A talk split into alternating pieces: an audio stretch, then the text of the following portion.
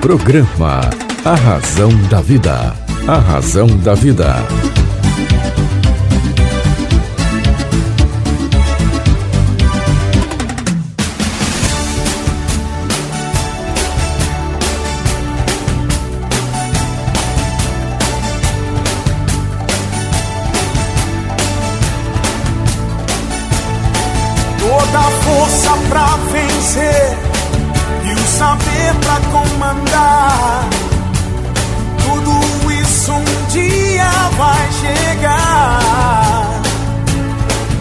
Na jornada que começa, mil perguntas vão surgir. Vai achar suas respostas, vai saber aonde ir.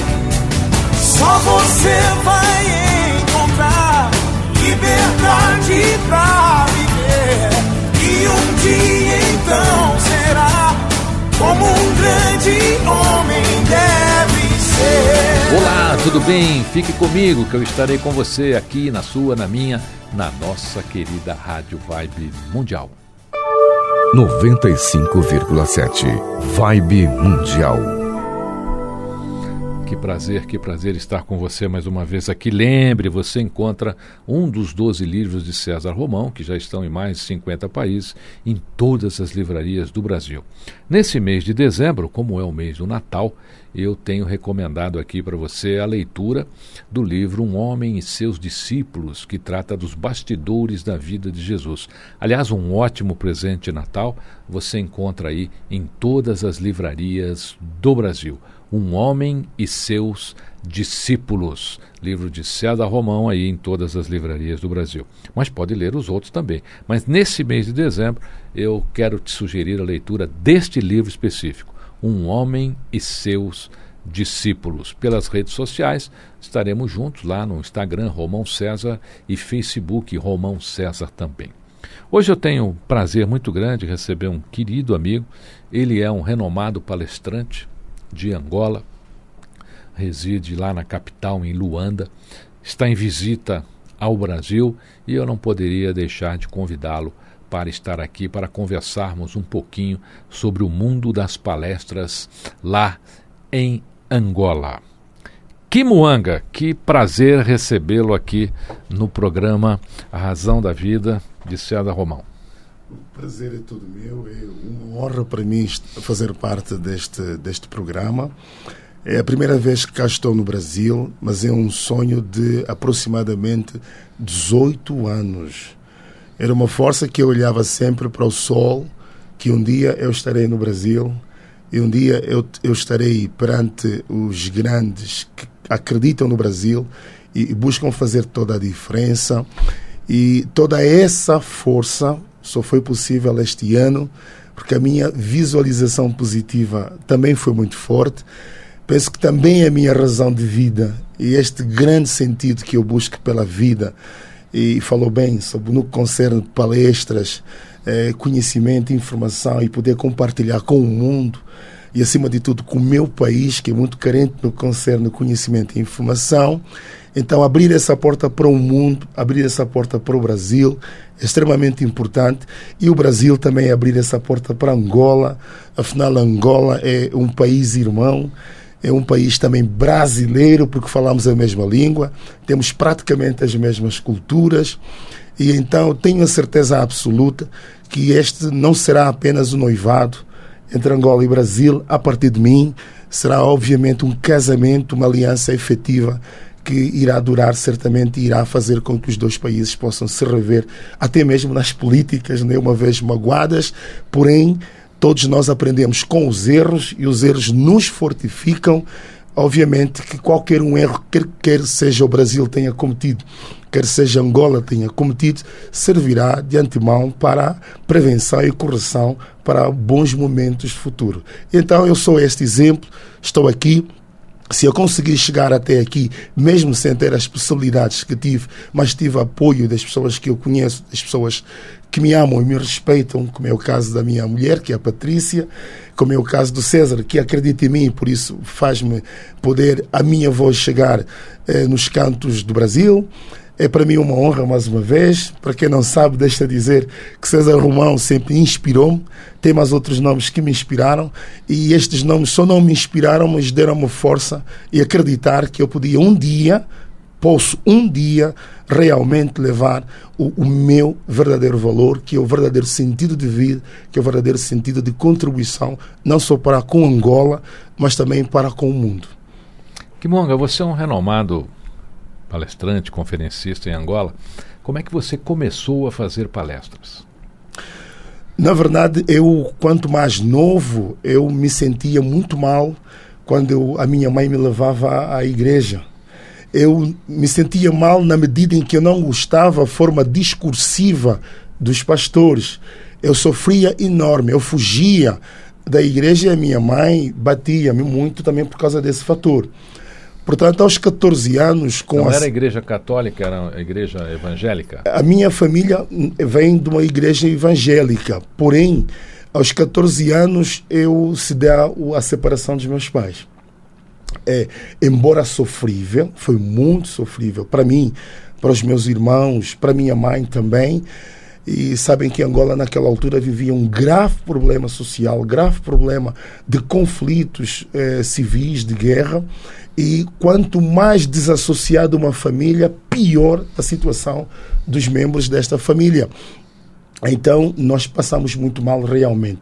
A par disso, na verdade, foi uma grande oportunidade de eu parar o meu outro sofrimento, que era frequentar, passar a ouvir por duas, três horas discursos que me faziam sofrer.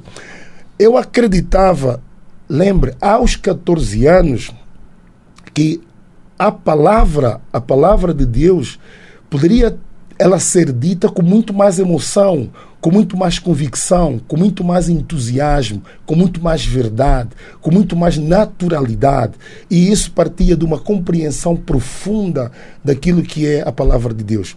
E aí, aos meus 17, 18 anos, eu entendi que se eu estudar a Bíblia, e por isso uma das heranças que a minha mãe tinha deixado em minha casa era uma Bíblia velha, já sem capa. E como eu estava desempregado nos meus 18, 19, 20 anos, naquela sofrência, porque o jovem de 18, 19 anos, até os 14 anos, já devia estar a trabalhar. E eu nem sequer eu tinha o ensino médio feito. Então, ainda mais, eh, eu tinha muitas poucas possibilidades de entrar para o mercado de trabalho. Então, eu li a Bíblia mas eu li a Bíblia como um livro normal. Eu acreditei que se eu ler do Gênesis ao à Revelação, eu iria ter uma maior compreensão da Bíblia, na verdade, iria poder levar a palavra da Bíblia, a palavra de Deus, com maior força, com maior vontade, com maior entusiasmo, convicção, e nisso poder, de facto, levar as pessoas naquilo que é a verdade. E essa foi uma força que depois, com o tempo, foi se desgastando, porque eu vivi, sofri muito e bastante porque também a separação nos abalou muito. E nessa fase dos meus 20 anos, eu comecei a namorar e aí engravidei muito cedo. E lembro-me que meu pai eh, afastou-me nesse processo e, olha, foi mesmo sofrível. Foi sofrível porque eu não sabia o que fazer com uma mulher nas mãos e um filho nas mãos. Eu lembro-me que eu ia de trás para frente, nem tinha o que comer. Meu pai não dava o que comer, porque agora é o momento de você se tornar homem, uma vez que você acha que podia fazer filhos. E então foi um momento muito difícil. Eu me lembro que eu quase tirei a minha própria vida. É. E o que eu sei é que passaram alguns anos, lembra que eu só fiz a minha quarta classe quando tinha 12 anos. Quando tinha 12 anos. E eu só fiz uh, a minha quinta classe quando tinha os meus 25 anos. E de lá para cá foi difícil, depois de ter feito a minha oitava classe, tu tinhas que trans, uh, transitar para o ensino médio. Mas lá o ensino médio foi difícil. Haviam testes que você não sabia se passava ou não. Não havia essa esperança. Os lugares já eram cativos, já eram predestinados. Na altura, em Angola, a corrupção era muito acentuada. Você tinha que comprar uma vaga, tinha que comprar um lugar eu batalhei muito. E então eh, eu tive que fazer vários testes em várias escolas, nunca consegui nada. Até um dia que eu decidi, olhei para a minha casa, existia lá uma figueira. Essa figueira foi para mim os ovos das galinhas de ouro, porque eu pegava naquela figueira que é uma figueira que também já ia matar o meu irmão, porque ele subiu para lá e caiu. E lembro-me que quando ele cai, por sorte, por sorte dele, é que naquela altura, tempo de conflito armado, nós tínhamos muitos médicos russos e cubanos. Mas ele, a priori, já foi dado como praticamente morto, que é um caso recente que a gente vê praticamente uma morte cerebral. E Herculano é, sobreviveu, sobreviveu e então é, aquela árvore passou a ser uma ameaça para todos nós. É uma ameaça. Eu já não subia para a árvore, mas eu subia para o telhado para tirar aqueles frutos que eram figos para poder vender e quando consegui vender para poder comprar o meu lugar para o ensino médio para o ensino médio e você tinha que comprar aí onde desse certo e eu, eu lembro-me que eu consegui um lugar no ensino médio de topografia enquanto eu fazia topografia mesmo até o segundo, ano, eu via que aquilo não era para mim. E uma vez eu fui ver qual é a, a, rotação, qual é, como é que é a vida de um topógrafo. Eu fui para lá, vi, eu disse, isso não é para mim. E eu desisti. Aí fui fazer, fui fazer o PUNIV, que era Ciências Sociais, e então fiz o PUNIV. Mas eu sempre tive uma força de querer ensinar as pessoas, de querer partilhar algo, que o caminho é isto, e temos que fazer correto, fazer assim. Mas isso é uma característica que eu encontrei no meu pai. O meu pai, ele é uma pessoa tinha muito poder ele, né? Porque esse poder também já vem do meu avô. O meu avô tinha muito poder, poder discursivo. Ele era uma líder de tribo. E, e o meu pai, ele passou para o meu pai também esse valor. E o meu pai, enquanto vivia em Angola, ele era diretor de transportes da TAG. Então era uma pessoa que naquele tempo, tempo colonial, tinha a quarta classe. A minha mãe tinha a quarta classe. E a quarta classe em Angola era de grande valor. Então o meu pai, para granjear em Angola no tempo colonial, ele tinha que perder um dos seus valores. E o seu valor era o seu nome, que era Kimuanga. O meu pai é o único dentre os irmãos que tem um nome totalmente da terra, que é Kimuanga Bumba. Esse, na verdade, é o nome do meu pai. Só que o meu pai viu-se forçado no tempo colonial a se desfazer de um valor seu, que é do seu nome. E então ele coloca Jereminhas, que era o tal nome aportuguesado, porque ele precisava ser um cidadão, precisava ter um documento, precisava ter um emprego, e então se desfez desse nome. Porque naquela altura em Angola era muito difícil. E passa esse nome para mim. Para mim. E, e esse nome passa para mim e eu não entendia porquê. Porque todos os meus irmãos têm nomes aportuguesados. E meu pai sempre tinha o cuidado, ao rigor, de dar o nome da medida e da forma certa.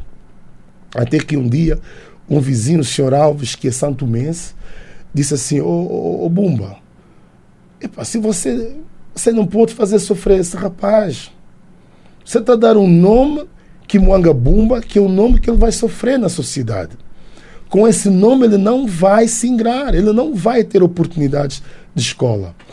Aí eu acho que você, o pai, não, eu tenho que preservar o Kimwanga, senão desaparece.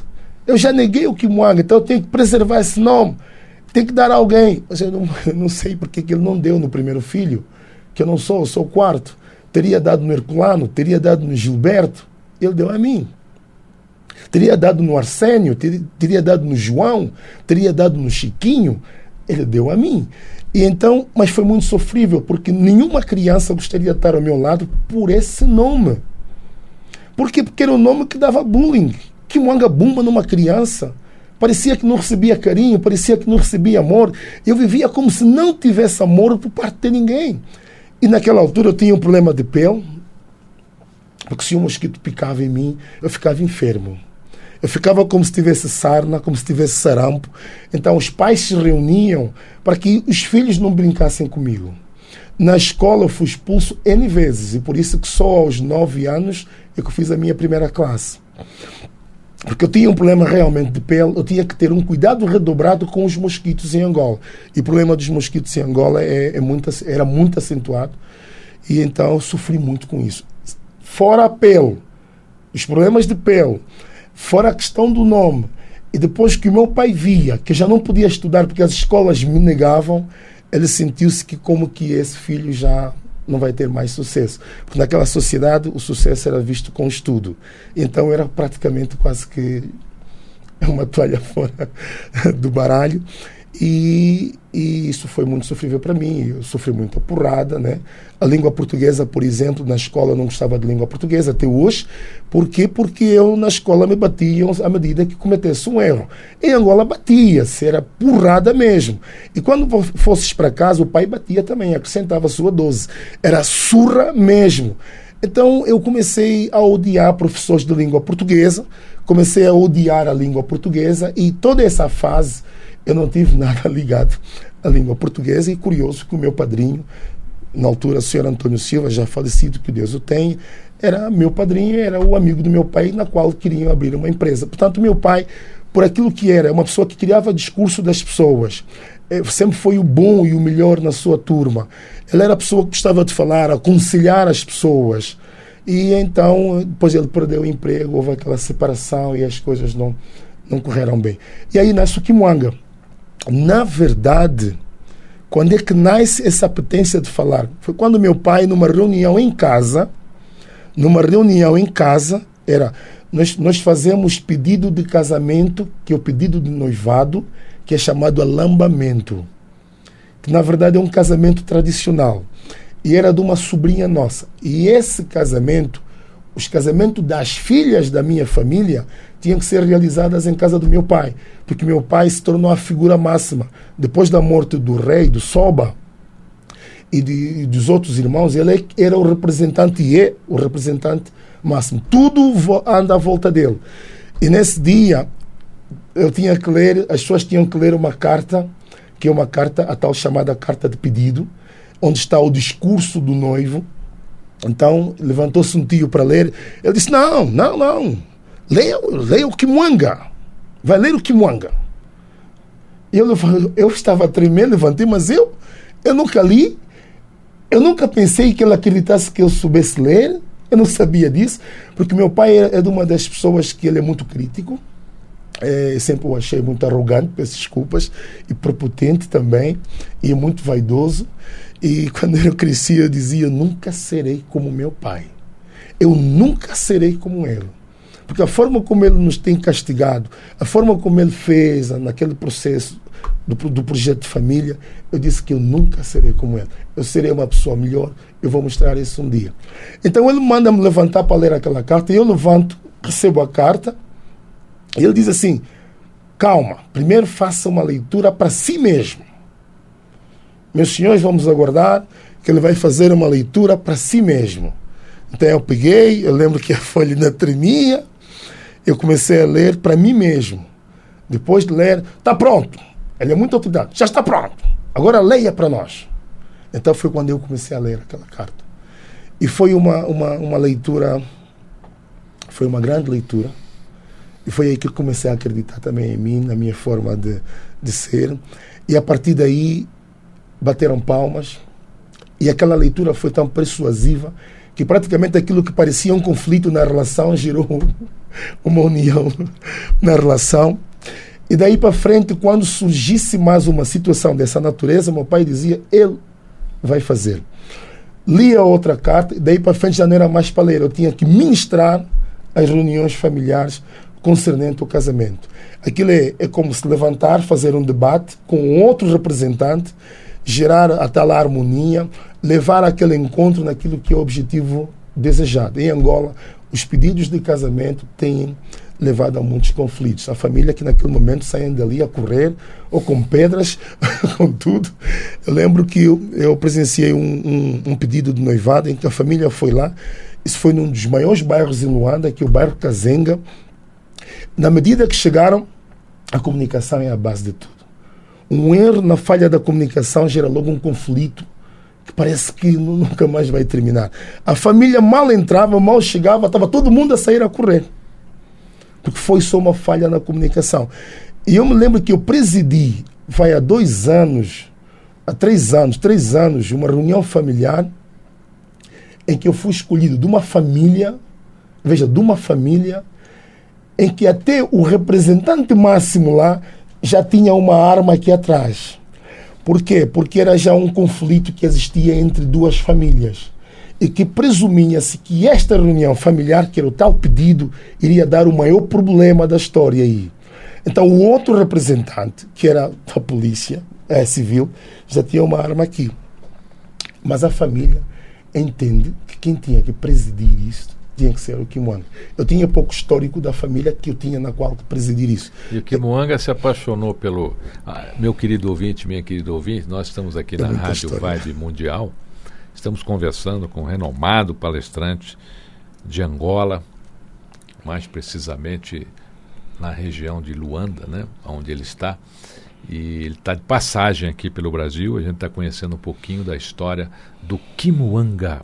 Kimuanga, o que é que você fala nas suas palestras lá em Angola? Nas minhas palestras sempre foi uma força maior. Como já disse numa das minhas entrevistas, aqui eu, eu, eu, eu criei, estou a desenvolver em Angola, que é a Associação de Gestão do Conhecimento. Por quê? Porque o meu povo, na altura em que eu comecei a criar isso, sofria muito. Eram muitas doenças, muitas mortes por paludismo, falta de higiene, falta disso, falta de sangue e havia muita doação. Criou-se muitas instituições para levar arroz, para levar roupa, para levar fardo, para levar isso. E as pessoas iam morrendo. Eu percebi, peraí, alguma coisa pode parar isso. Porque senão vamos dar incentivo do crescimento de várias unidades de apoio para poderem ir atrás do quê? Para poderem ir atrás daquilo que é o Orçamento Geral do Estado, porque eu vou criar uma associação, vou criar um grupo de apoio às famílias e aí vou ganhar do Estado e vou contribuir com isto. Eu disse, não, mas se nós contribuirmos com conhecimento e informação, o que as famílias precisam é informação.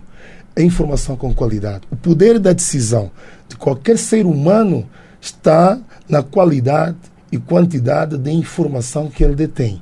Porque a informação com qualidade tem 50% do caminho andado. E aí eu decidi criar isso. E comecei a achar que com isso comecei a reunir algumas pessoas. Olha, vamos fazer isso, vamos levar a informação. As instituições públicas também estão carentes, então vamos ajudar isso, vamos fazer isso, vamos nos doar por Angola, sem cobrar nada, sem pedir nada. Porque eu estava a trabalhar já como gestor, mas eu disse, como gestor, isso não é minha missão. Minha missão é sair daqui, levar conhecimento, levar informação. E então eu, nas minhas palestras, eu, eu, eu procuro levar o desenvolvimento humano. Eu, eu comecei a desenvolver palestras para as organizações. Tudo aquilo que as organizações precisavam para melhorar no atendimento, para melhorar é, no, no seu capital humano, eu levava para poder colaborar.